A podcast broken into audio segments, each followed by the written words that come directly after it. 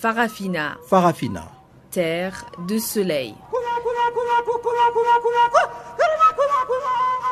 Farafina. Farafina. Un magazine d'infos africaine. Présentation Jacques Kouakou. Bonjour à toutes, bonjour à tous. Encore une fois, merci de nous retrouver sur Channel Africa pour suivre Farafina. Farafina, c'est sur la voie de la renaissance africaine. Nous sommes ensemble pour presque une heure d'informations panafricaines qui nous permettront de parler entre choses du Gabon, notamment. C'est ce mardi que la Cour constitutionnelle gabonaise débute ses travaux. Ils permettront non seulement de contrôler la régularité des résultats du scrutin présidentiel, mais aussi et surtout de trancher le litige électoral qui oppose le candidat malheureux à la présidentielle du 27 août dernier, Jean Ping. Puis nous parlerons aussi de la RDC, dialogue politique euh, en République démocratique du Congo. L'opposition a claqué lundi soir la porte de la commission chargée de questions électorales. Le Zimbabwe, la police a interdit ce mardi pour un mois les nouvelles manifestations hostiles au président Robert Mugabe. Voici donc quelques titres qui vont marquer la page magazine de notre bulletin. Je rappelle que la mise en onde aujourd'hui est l'affaire de Tumelo Mkwenya. Je suis Jacques Wakwa, ce microphone. Avant d'arriver donc à la page magazine, voici tout de suite le bulletin que vous présente Pamela Kumba.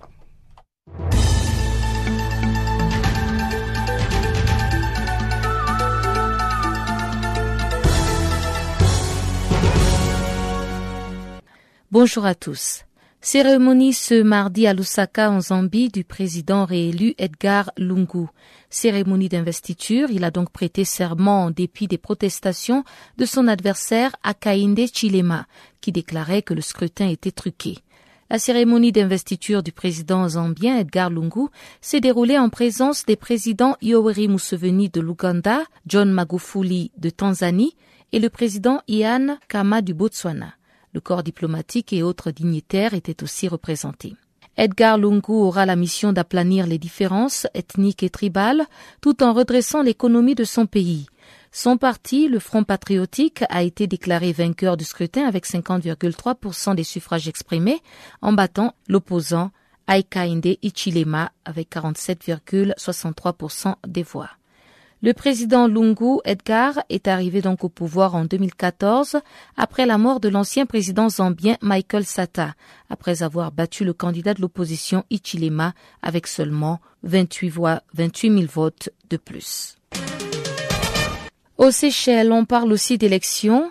La coalition d'opposition a remporté les élections législatives et reprend les rênes de la vie politique du pays après avoir boycotté les élections législatives de 2011. L'opposition séchelloise fait donc son retour au Parlement grâce à la coalition L'Union démocratique séchellois qui a remporté le scrutin législatif ce week-end écoulé. Sur les 25 sièges, sur les 25 sièges que compte l'Assemblée nationale de cet archipel de l'océan Indien, 15 reviennent donc à l'opposition et 10 au parti Le PEP du chef de l'État James Michel qui vient tout juste d'être élu pour un dernier mandat. Le Parlement sera donc désormais dominé par une opposition hétéroclite, faite d'ennemis d'hier et d'opposants de toujours, et de l'autre côté, un parti dirigé par un président qui a multiplié les signes d'apaisement envers l'opposition depuis quelques années, mais qui est aujourd'hui désormais minoritaire au Parlement. Quelques jours seulement après la levée de l'interdiction de manifester par le tribunal au Zimbabwe, la police a encore interdit ce mardi toute manifestation prévue par l'opposition contre le président Robert Mugabe. Le directeur général de la police zimbabwéenne, Newber Sonyama, a indiqué dans une note publiée par le quotidien d'État Herald que cette mesure vise l'organisation des manifestations et défilés de toutes sortes pour une période maximale d'un mois à partir du 16 septembre au 15 octobre courant. Quelques heures avant l'annonce de cette interdiction, la coalition des partis d'opposition menée par le MDC, le Mouvement pour le changement démocratique, avait annoncé des manifestations samedi dans tout le pays. Depuis plusieurs semaines, le Zimbabwe est agité par une fronde populaire contre le régime du président Robert Mugabe qui dirige le pays depuis 1980. Le chef de l'État a prévenu qu'il réprimerait les manifestations par la force, mais ça n'a pas du tout découragé les mouvements qui lui sont hostiles.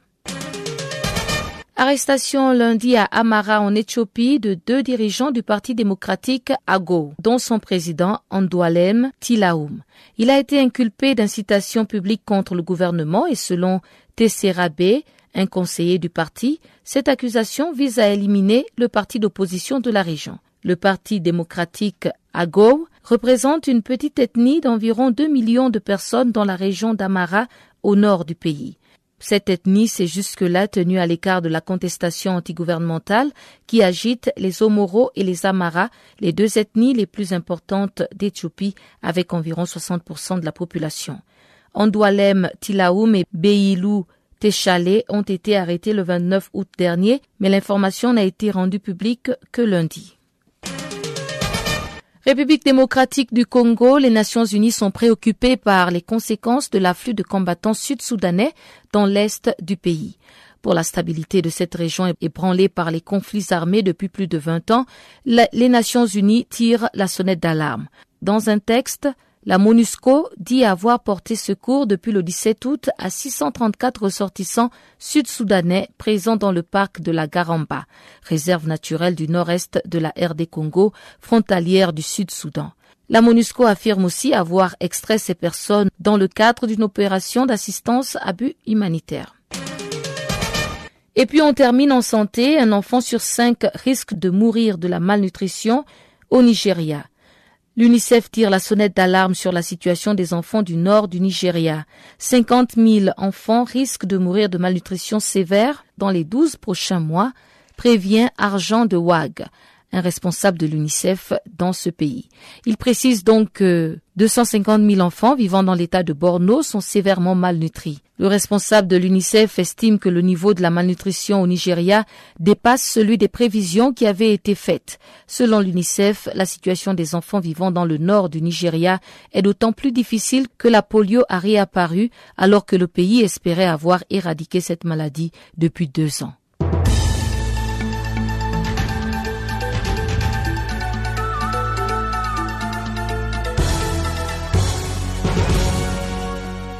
Africa, oh, yeah. Africa, oh, Africa, Africa, Africa. Eh. Je m'appelle Salif Keita. Vous écoutez Channel Africa, la voix de la renaissance africaine. Voilà, c'était là donc le bulletin d'information présenté par Pamela Kumba. Nous allons à présent ouvrir la page magazine en commençant par le Gabon. C'est ce mardi que la Cour constitutionnelle gabonaise débute ses travaux. Il permettra non seulement de contrôler la régularité des résultats du scrutin présidentiel, mais aussi et surtout de trancher le litige électoral qui oppose le candidat malheureux à la présidentielle du 27 août dernier, Jean Ping, avec 48,23% des voix, au président déclaré Ali Bongo Ondimba avec 49,80%. L'analyste politique Jean de Makata Mangoye nous parle ici de la procédure de la Cour constitutionnelle. La procédure doit se dérouler, normalement en, deux étapes. La première étape, c'est que la Cour a reçu euh, euh, le recours du camp euh, Jean Ping. Ils vont donc examiner le recours de M. Jean Ping et communiquer les pièces du recours à la partie adverse qui devra défendre le candidat Ali Bongo Ndimba à la suite des arguments du camp Jean-Ping. Donc, c'est à la suite de, ces arguments-là que les conclusions, ils vont faire un échange de courrier pour, euh, au niveau de la Cour pour se justifier.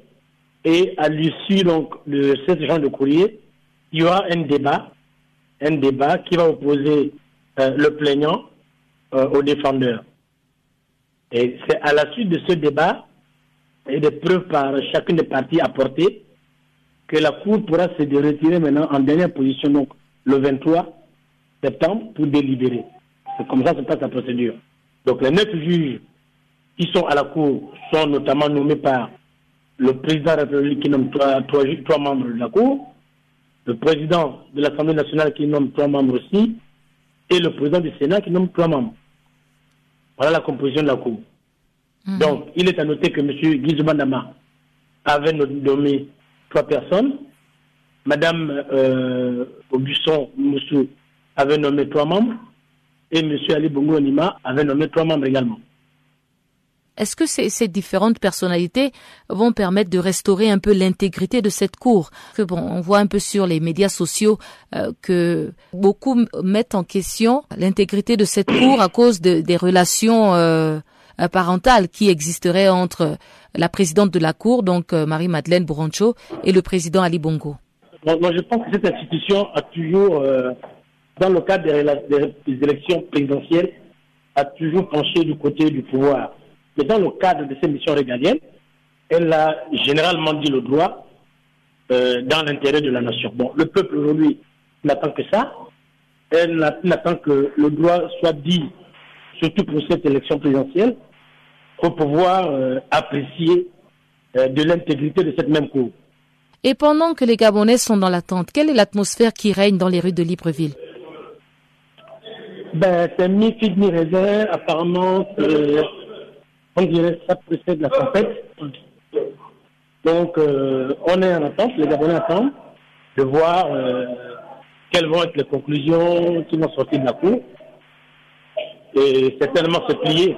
Alors, le fait qu'il y a eu euh, une période de temps mort et une période euh, quand même assez longue d'accalmie, est-ce que ça suggère quelque part que quel que soit le résultat, cette fois-ci, euh, nous ne serons pas confrontés à un soulèvement des populations gabonaises au cas où le président contesté, Ali Bongo, qui a été réélu selon la CENAP, venait à être confirmé par la Cour constitutionnelle? Non, mais je pense que le, le pire est à craindre. Hein. Comme je disais tout à l'heure, c'est un calme qui précède la tempête. Le pire est à craindre si euh, la Cour venait à valider la, victoire d'Ali Bongo Nima ou de Clément de Ping, tout en sachant que les éléments en possession des, des deux partis donnaient Ping vainqueur, mais notamment des deux partis et des observateurs internationaux donnaient Ping vainqueur. Donc euh, ça va être. Euh, il y aura quand même un peu quelques, quelques échauffourées. Mais comment est-ce possible puisqu'on a aussi vu que le parti au pouvoir a dénoncé des fraudes euh, du côté de Jean Ping et apparemment il y a eu même euh, un ressortissant ivoirien qui a été interpellé dans ce cadre. Alors comment vous pouvez être euh, sûr que Ping a bel et bien eu la victoire face à Ali Bongo? Mais effectivement, les deux, les deux camps qui revendiquent la victoire dénoncent également des, des fraudes de part et d'autre. Ce qui est vrai, c'est que au niveau de, de l'Ivoirien qui arrêté, on ne peut pas arrêter, on ne peut pas des, des, résultats manuels parce que la Sénat n'est pas euh, reliée à ce démembrement à travers un système informatique. C'est des procès-verbaux manuels qu'on transmet à la Sénat et la Sénat fait la saisie. Donc il ne peut pas avoir euh, des, euh, des hackers qui peuvent modifier le cours des choses.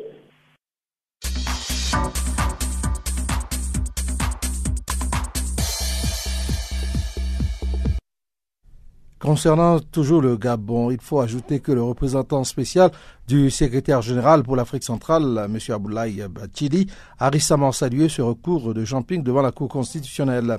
Aboulaye Bachili, qui est également le chef du bureau régional des Nations Unies pour l'Afrique centrale, en abrégé UNOCA, s'est dit persuadé que la Cour constitutionnelle étudiera les recours reçus avec le même sens de responsabilité avec l'indépendance qui fonde son travail. Suivez ces propos recueillis par nos confrères des Nations Unies.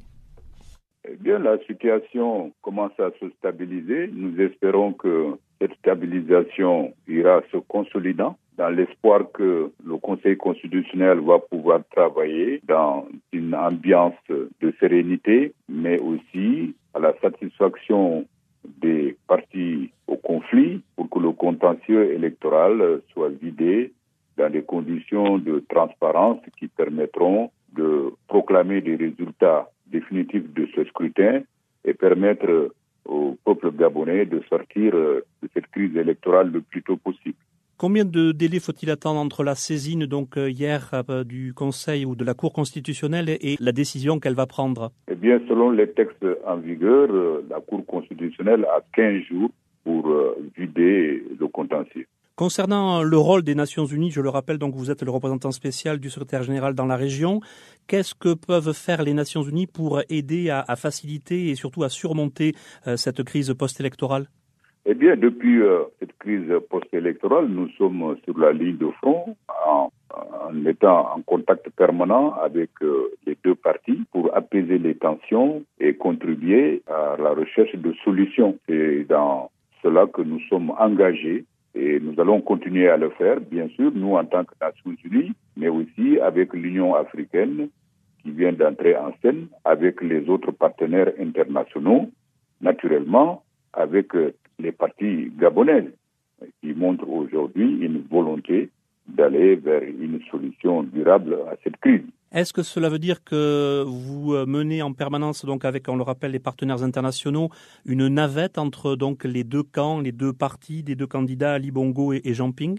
Oui, tout à fait. Nous bénéficions de leur confiance et nous devrions toujours mériter cette confiance pour travailler avec eux. Ce pays a besoin de sortir de cette crise le plus rapidement possible. Depuis que vous, vous suivez la crise et, notamment depuis le, le, 27 août, quels sont les, les, éléments euh, positifs que vous avez pu observer euh, au-delà de la contestation? Est-ce qu'il y a vraiment ces derniers jours, euh, avec la saisine également hier, donc un changement de climat et on va vers un règlement en tout cas à la fois juridique et diplomatique? Déjà la semaine dernière, lorsque des membres du quartier général de M. Ping ont été retenus. Nous sommes intervenus auprès des autorités gabonaises et grâce naturellement à la bonne volonté exprimée par le président de la République en personne avec euh, ses collaborateurs et aussi en concertation étroite avec l'autre parti, nous avons réussi à faire libérer ceux qui étaient retenus dans le quartier général de M. Ping. Et ça a contribué à détendre un peu l'atmosphère. Depuis lors, nous avons continué à parler avec les uns et les autres et à mon avis, cela a contribué avec euh, aussi l'appui des autres partenaires internationaux à faire en sorte que des recours ont pu être déposés hier auprès de la Cour constitutionnelle. Cela également, de notre point de vue, a contribué aussi à, à apaiser les tensions. Nous espérons maintenant que dans le cadre du fonctionnement de la Cour, des mesures de confiance seront prises pour permettre à la Cour de travailler dans la sérénité et de jouir de la confiance des deux parties. Et vue-là, nous allons continuer notre engagement. Bien entendu, il faut en plus de cela que les deux parties s'engagent à des mesures de confiance qui permettent de détendre véritablement l'atmosphère. Le Gabon a besoin très rapidement de tourner la page de cette euh, crise électorale des présidentielles. Il ne faut pas oublier que, en principe, en décembre, il y a, selon le calendrier républicain, les élections législatives. Et il faut qu'on vide de manière correcte le contentieux de l'élection présidentielle pour aller de manière sereine aux élections législatives et permettre au peuple gabonais, dans l'allégresse, d'organiser la Coupe d'Afrique des Nations en 2017, qui est une fête de la jeunesse africaine. Donc, euh, dans cette perspective, cette vision du Gabon, d'un Gabon apaisé après ce conflit électoral, euh, nous accompagnons tous les acteurs gabonais. Mais tu vas où comme ça?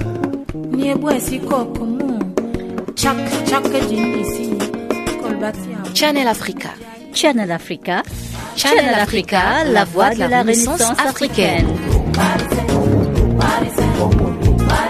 Retrouve-nous sur www.channelafrica.co.za.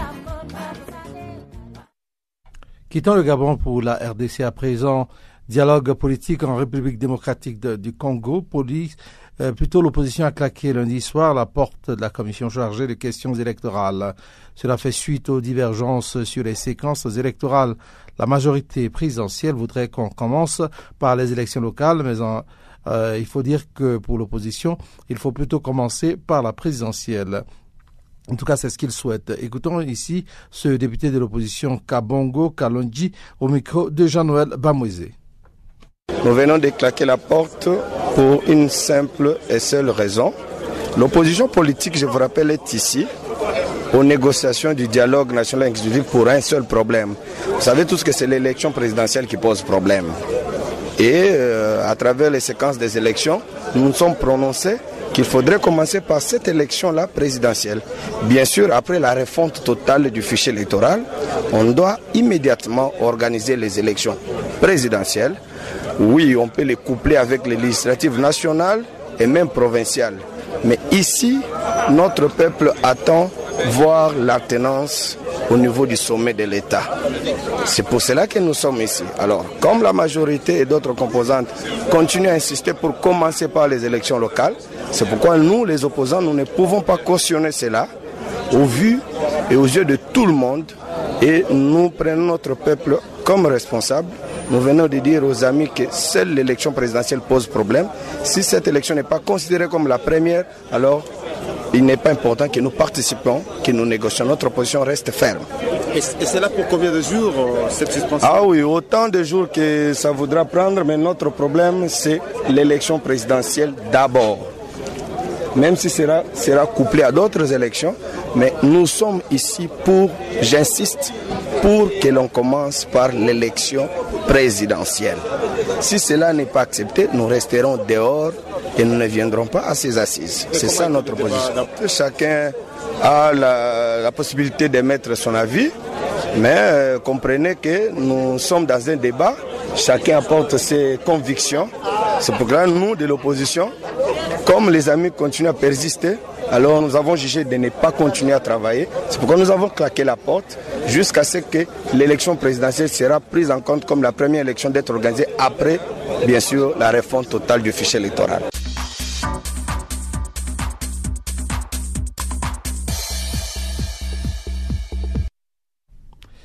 Et justement, parlant de ce dialogue national au point mort en République du Congo, euh, Pacifique Sukiza Makazi, président du parti d'opposition La Révolution congolaise, estime qu'il est temps que de nouveaux acteurs politiques prennent la relève afin de faire évoluer la situation politico-économique et sécuritaire du Congo.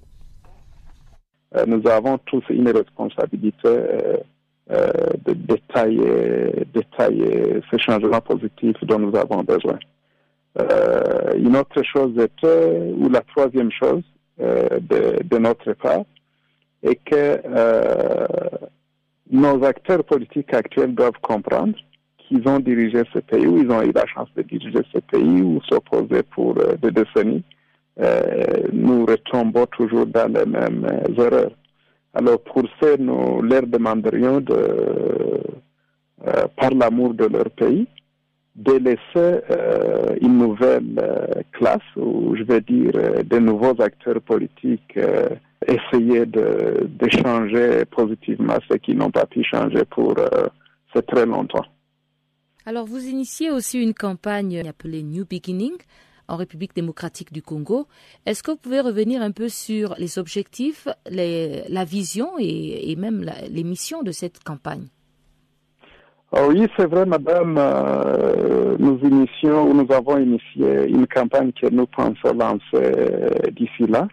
Euh, nommé en anglais New Beginning in DRC, euh, une campagne qui a été initiée par le fondateur de la révolution congolaise, dont moi, Pacifique Sukisamakasi, suis en tête. alors, cette campagne vise à contribuer au bâtissage d'une RDC en paix, stable et prospère. Euh, sous une bonne gouvernance, euh, une bonne euh, gestion économique de nos ressources naturelles, un environnement viable pour le secteur privé.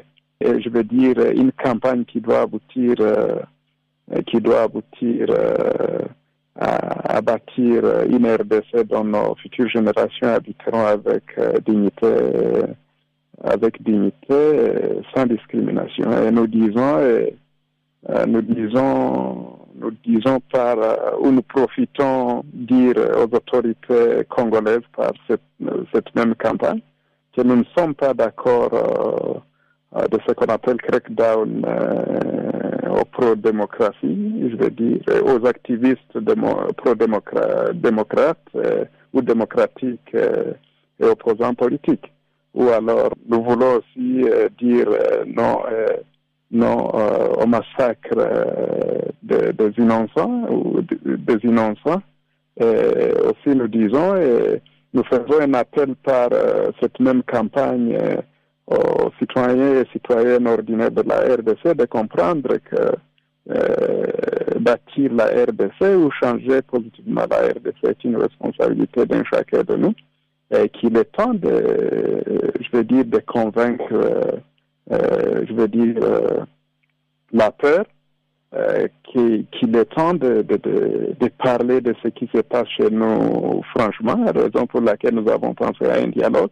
Nous leur demandons de, s'organiser et prendre une action pour ces, bons, ces bons pays dont nos enfants doivent hériter et où ils doivent vivre en paix, en harmonie avec opportunité égale, madame.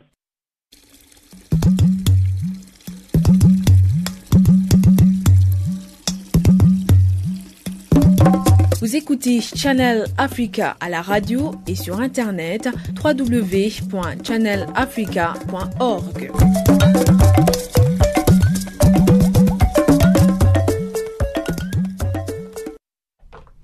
Voilà, le moment est arrivé à présent d'aller savoir ce qui fait l'actualité dans le monde économique et c'est maintenant donc le temps à Chanceline euh, Louralca de prendre position dans notre studio.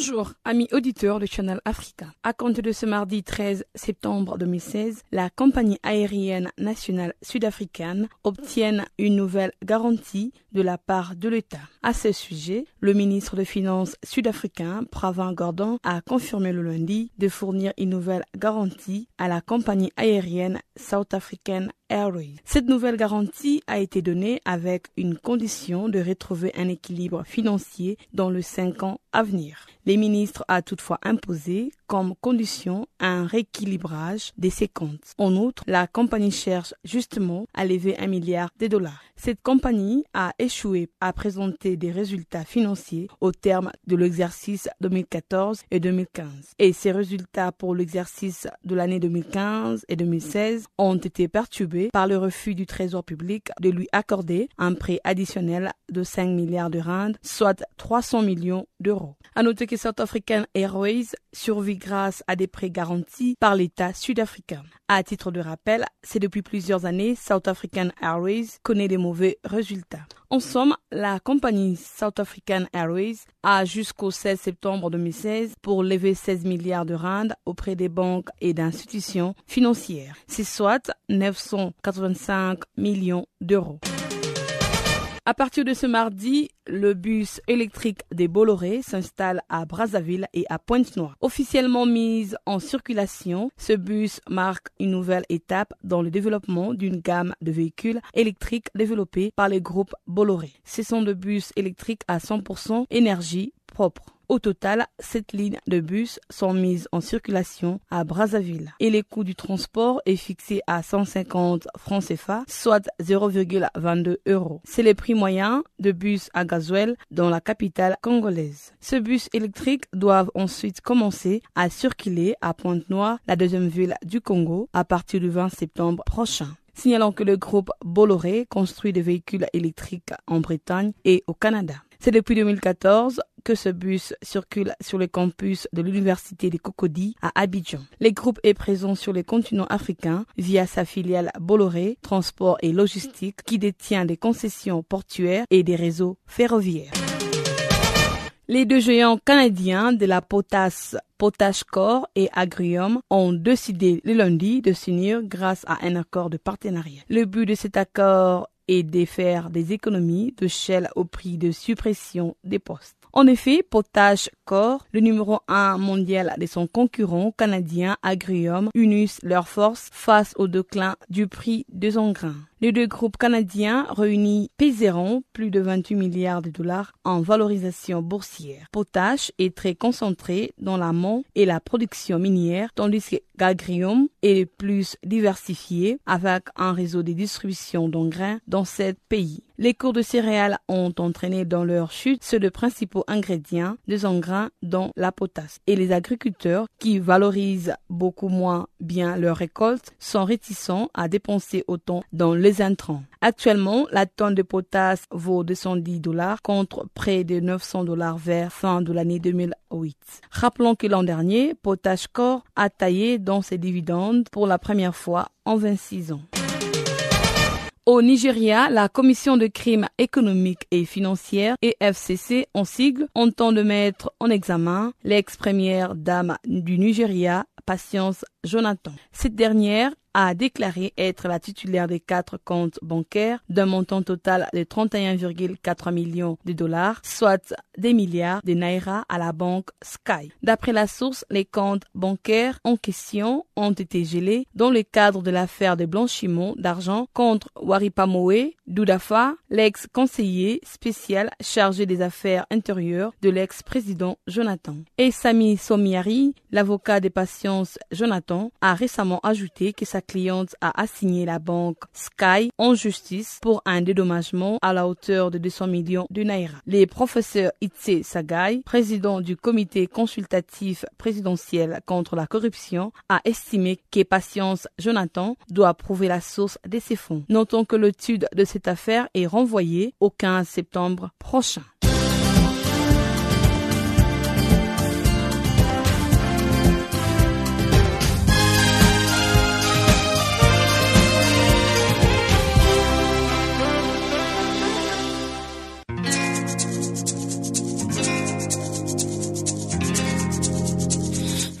Vous écoutez Farafina, un programme en français sur Canal Afrique émettant de Johannesburg. Pour vos réactions à nos émissions, écrivez-nous soit à l'adresse électronique suivante farafina.channelafrica en un seul ou envoyez-nous un SMS au numéro qui suit 00 27 833 81 56 59.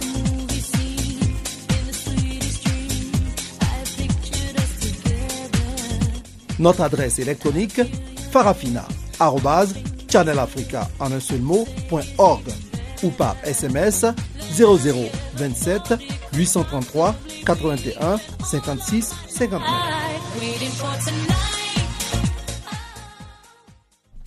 Voilà, je vous rappelle que vous êtes sur Channel Africa si vous venez de nous prendre en marche et vous suivez Farafina, votre programme en français sur la voie de la Renaissance africaine. Continuons dans la seconde partie de ce programme avec le Zimbabwe. Eh bien, au Zimbabwe, la police a interdit ce mardi pour un mois les nouvelles manifestations hostiles au président Robert Mugabe. Ces manifestations de rue devaient reprendre samedi 17 à Harare, la capitale, après que le tribunal ait donné une autorisation à l'opposition. Pour l'analyste politique Dr Ilunga Kalala, le pouvoir en place ne parviendra pas à étouffer le vent du changement qui souffle sur le Zimbabwe. Zimbabwe, il est au bord du précipice. La police euh, interdit les manifestations, mais la pression ne fait que monter. Tu penses que le président a une option de pouvoir calmer encore une fois la rue? L'âge lui empêche d'intégrer tous les paramètres. Tu comprends? Mais puisque par l'âge, il y aura un coup d'État interne. Si la révolution elle-même de la, de la masse n'est pas, il y aura un coup d'État interne pour, parce que ils, ils, craindront la déstabilisation, enfin, ils craindront que quelqu'un d'autre prenne le pouvoir par la force, ils vont tout perdre. Alors qu'est-ce qu'ils vont faire Bête qu'ils sont, ils peuvent organiser un coup d'État interne. Après, quelqu'un d'autre passera. Si la pression est très forte, les Zimbabwe peuvent connaître une transformation possible. tu sais, vous ne pouvez pas rester comme ça, léthargique, quand vous êtes à côté de, l'Afrique du Sud, avec tout ce que l'Afrique du Sud est en train de connaître ici. Là. Le mouvement de, le, mouvement de transformation en Afrique du Sud ici là va amener d'autres pays à il y aura une émulation. Voilà. Les Zimbabwe, vrai, est devenu trop pauvre. C'est pas, pas la volonté d'un individu seulement. Voilà comment, comment, comment, ils sont là. Qu'est-ce que tu veux? Moi, je veux vraiment que ce soit un mouvement très fort là, très fort, qui renverse tout. Il faut parfois accepter de reconstruire un État par son vraiment. Mais au sein de la ZANU-PF, est-ce qu'il y a des têtes euh, qui peuvent effectivement reprendre les rênes du pays? C'est un mouvement naturel. Hein. Il, y, aura quelqu'un. C'est un pays qui est dirigé par, euh, un individu demain de faire. Ah les gens ont perdu, ont perdu l'espoir de vivre. Je, suis convaincu que qu'il y a quelqu'un qui soit là. Mais le meilleur bouleversement, je souhaiterais que ce soit un bouleversement provenant de la population. La tension monte. Cette tension-là, elle ne va pas s'estomper. Elle va monter sérieusement et ça va bouleverser le truc. Il s'appelle comme ça comme un château de, un cartes. quand le peuple s'implique dans un mouvement de transformation, et si le peuple est vraiment, vraiment décidé, bien sûr, il faudrait que chaque mouvement de transformation soit un leader pour le récupérer. Mais ça, c'est pour bientôt. C'est pour bientôt. Trop, c'est trop et c'est pour bientôt. Il n'y a pas seulement. Il y a, même le président de, l'Angola, ils sont dans, le, même, le même cheminement. Le peuple fera euh, un, mouvement, un mouvement important. Il y a toujours les gens qui, veulent conserver le pouvoir. Hein. La société elle-même, elle est caractérisée par l'affrontement de deux sociétés et de, de, de, de deux, de, deux, de, deux, de deux mouvements. Il y a ceux-là qui s'inscrivent dans le mouvement de la transformation de la société, donc ils s'inscrivent dans la durabilité. Il y a ceux-là qui ne veulent pas parce qu'ils ils sont, ils sont, ils sont profiteurs des acquis du, pouvoir. Ah, donc, ce sont des conservateurs.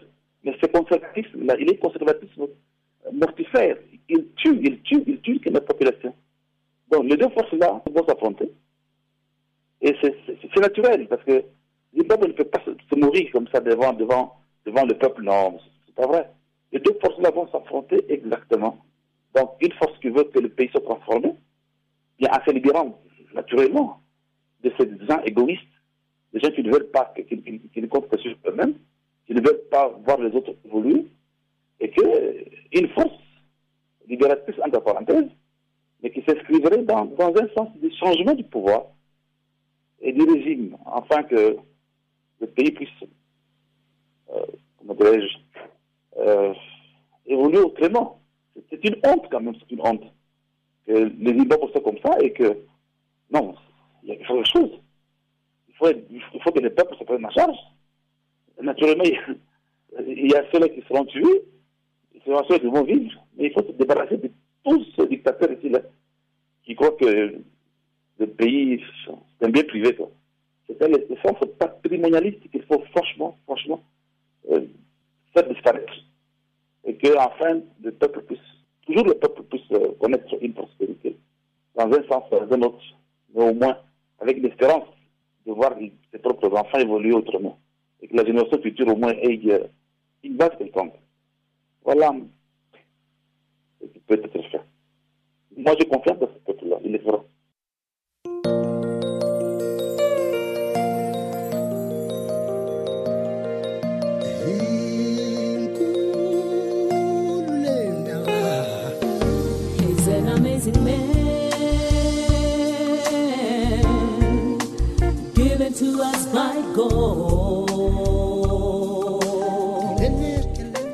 Channel Africa, la voix de la renaissance africaine.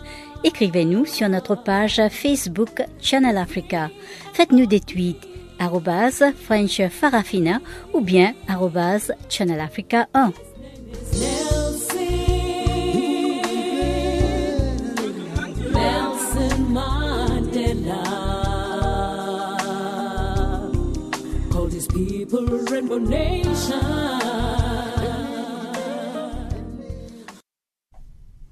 Parlons d'autre chose à présent. Le, conseil, le conseiller spécial plutôt du secrétaire général pour la prévention du génocide, Adama Dieng, a présenté au Conseil des Nations Unies le dernier rapport de Ban Ki-moon sur la responsabilité de protéger.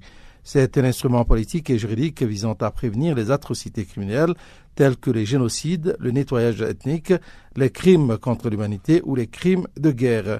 Nos confrères de la radio des Nations Unies ont interrogé Adama Dieng à ce sujet.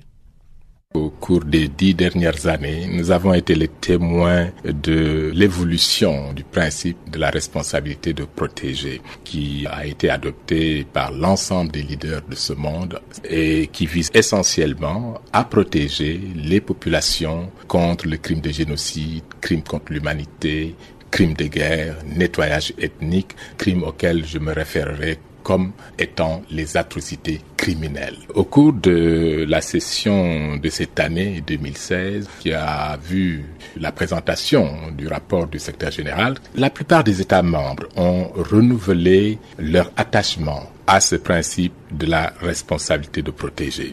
Malheureusement, cela n'est pas suffisant. Il faudrait que ces États lient la parole à l'action. Lors du dialogue de cette année, il y a eu 70 États qui ont pris la parole. Et parmi ces 70, il y a peut-être une infime, infime minorité qui a eu à exprimer des préoccupations quant à la mise en œuvre de la responsabilité de protéger. Mais sinon, tous les États sont unanimes à reconnaître qu'il est urgent de prévenir les atrocités criminelles. Il faut aussi signaler que 55 États membres et d'ailleurs qui représente euh, une fourchette géographique des plus riches. Il y a aussi bien des Africains, des Latinos, et qui ont appointé des points focaux chargés de la mise en œuvre de la responsabilité de protéger. Donc c'est dire l'intérêt que les États accordent à ce principe de la R2P, c'est-à-dire la responsabilité de protéger.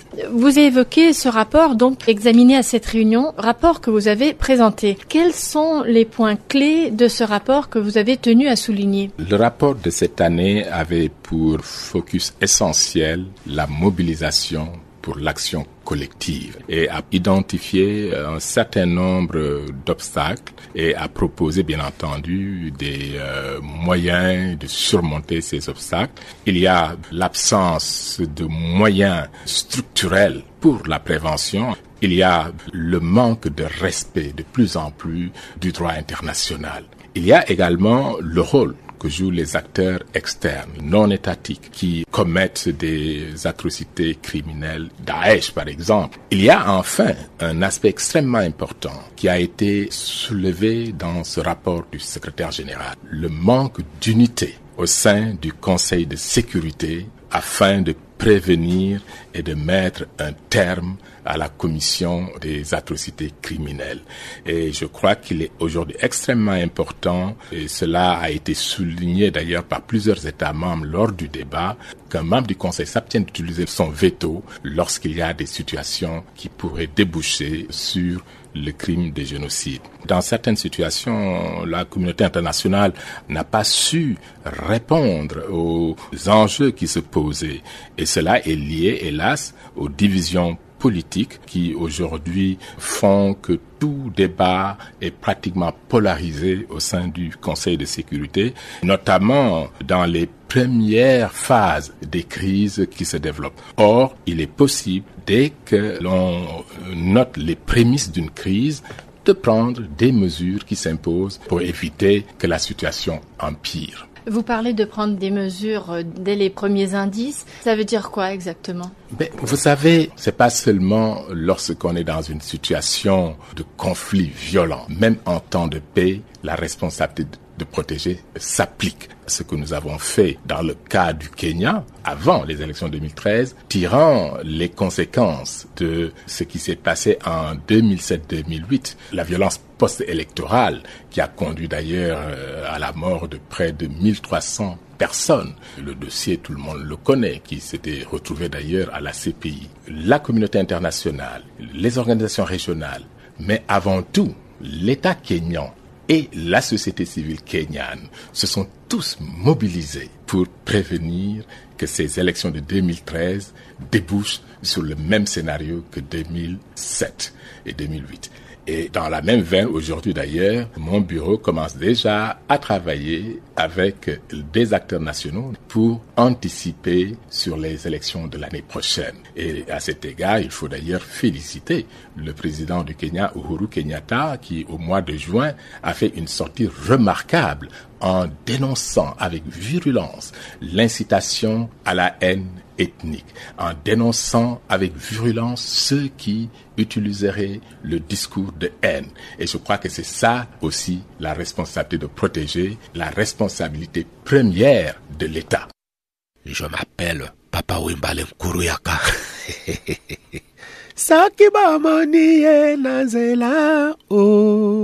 Vous écoutez Canal Afrique. Un autre rendez-vous avec Chanceline Lourarka, c'est donc le rendez-vous sportif. Nous y allons donc tout de suite.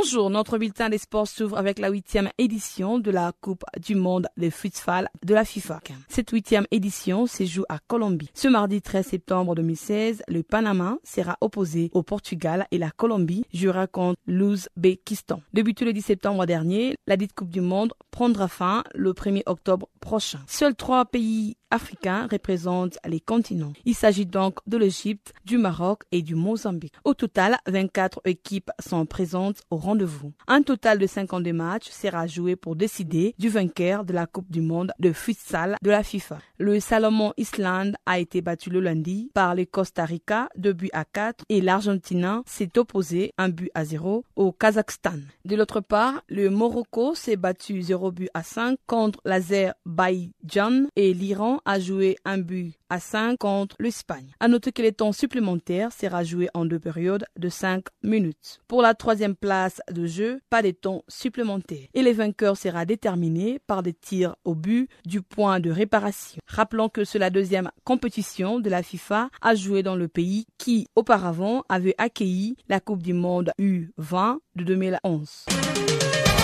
Le jeu paralympique se poursuivent à Rio, au Brésil, et continue de faire le plein. Environ 330 000 personnes se sont déplacées pour voir les compétitions. Débuté le 7 septembre dernier, elles prendront fin le 18 septembre prochain. La quatrième journée des compétitions de Jeux paralympiques Rio 2016 a apporté 13 médailles à 9 pays africains. Le cas de l'Afrique du Sud, l'Algérie, l'Égypte, l'Éthiopie, le Kenya, le Maroc, la Namibie, le Nigeria et la Tunisie. Le jeune sud-africain Tando Maklangu a remporté la médaille d'argent du 200 mètres T40. Dans les courses malvoyantes et non-voyantes, la sud-africaine Ils Aye a décroché l'argent du 100 mètres T13. Et le namibien Ananias Chikongo a remporté les bronzes du 100 mètres T11. L'Algérien Madij a quant à lui terminé troisième du 1500 mètres T 37. Les deux autres médailles d'or sont venues de lancer avec la victoire du Marocain Azedine Nouiri au lancer de poids F34 et de la Nigériane Lorita Onye qui a terminé devant la Tunisienne Rima Abdeli au lancer du poids F40. 170 000 visiteurs sont venus assister aux différentes compétitions comme la natation, le basket fauteuil ou encore le cyclisme sur piste. Beaucoup de spectateurs se sont procurés le billet à la dernière minute. Au total, 1,8 million de billets ont été vendus. Et Rio est devenue la deuxième ville à accueillir le plus de spectateurs dans l'histoire des Paralympiques. En 2012, Londres avait écoulé 2,5 millions de billets et Pékin arrive désormais en troisième position. Les directeurs de la communication du Comité international paralympique, Greg Spence, affirment que 159 pays diffusent des images, soit 39 de plus qu'en 2012 à Londres. Le Crystal Palace a annoncé le lundi que son défenseur sénégalais, Pape Soiré, sera absent du match dans le jour qui suit. Après un accident de la route à Londres, ce dernier a été hospitalisé. Il souffre de fractures à une cuisse et à la mâchoire. Par ailleurs, Crystal Palace a indiqué qu'ils sont en liaison étroite avec le médecin qui soigne l'international sénégalais. En rappel, Pape Soiré a rejoint le club britannique en 2014. Le Burkina Faso a annoncé le lundi la mort du footballeur Ben Idrissa Dermé. Ben Idrissa est décédé dimanche en plein match de suite d'un malaise cardiaque. Ben Idrissa Dermé s'est écroulé au début de la seconde période d'une rencontre face à Fouriani Algliani en cinquième division, comptant pour le troisième tour de la Coupe de France. Rappelons qu'Idrissa Dermé avait joué avec l'étoile filante de l'US Ouagadougou du shérif Tiraspol avant de rejoindre l'âge Bigouglia. En Cap Vert, Lucio Antune a été choisi par la Fédération cap-verdienne de football pour répondre le règne de requin bleu suite à la démission de Beto Cardoso. Antune est connu comme le sélectionneur qui a qualifié le Cap Vert pour sa première phase finale des Cannes. C'était en 2013 et il a réussi l'exploit d'envoyer l'équipe en quart de finale.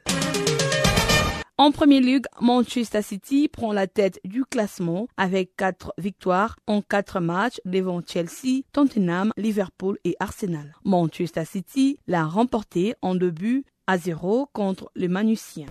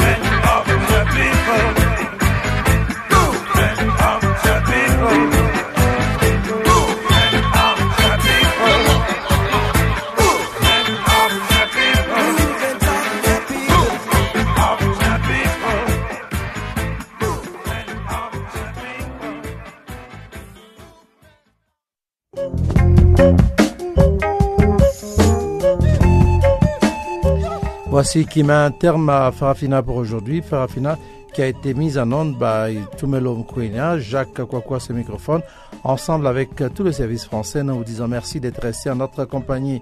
Eh bien, on va se retrouver demain, on va se retrouver demain à la même heure, sur la même fréquence. Portez-vous bien et à très bientôt. Au revoir.